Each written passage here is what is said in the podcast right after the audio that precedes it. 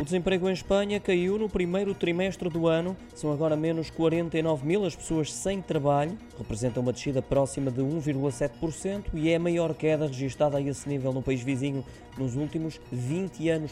Ao todo, o número de desempregados ultrapassa ligeiramente os 2 milhões e 800 mil, igualando mínimos de 2008 uma quebra justificada em grande parte pelos 200 mil empregos criados no mês passado.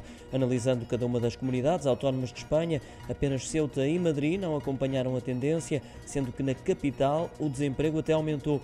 Em relação ao género, houve uma harmonia no mercado laboral, uma vez que mais de 25 mil mulheres saíram da lista de desempregados e mais de 110 mil encontraram emprego.